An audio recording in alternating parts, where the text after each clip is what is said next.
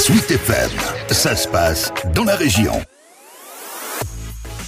Gros plan sur le HBC Mamers. Après avoir survolé la Nationale 3 la saison dernière, les handballeuses Mamertine goûtent à l'échelon N2 depuis septembre. L'effectif a été renforcé il y a quelques semaines avec l'arrivée de trois joueuses sous contrat professionnel, les premières du club.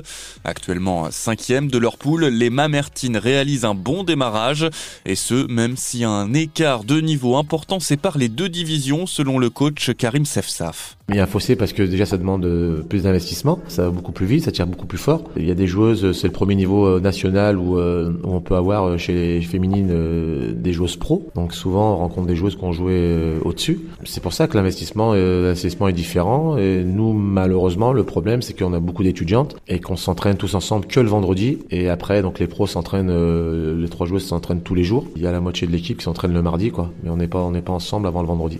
Et parmi les nouvelles recrues, Jawer Mouedeb, joueuse de chant arrivée en Sarthe il n'y a que quelques semaines en provenance de la Tunisie et qui possède déjà quelques notions de français. Ça se passe bien, les, filles, les bien. Je suis heureux euh, parce que j'ai joué euh, à cette club à ma mère.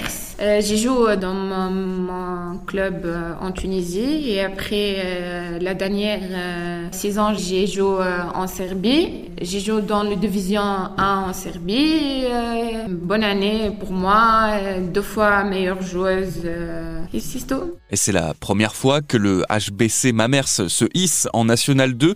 Alors pour espérer se maintenir à ce niveau, les trois joueuses professionnelles vont être des éléments clés au staff maintenant de faire en sorte que la mayonnaise prenne entre les nouvelles recrues et le reste de l'équipe.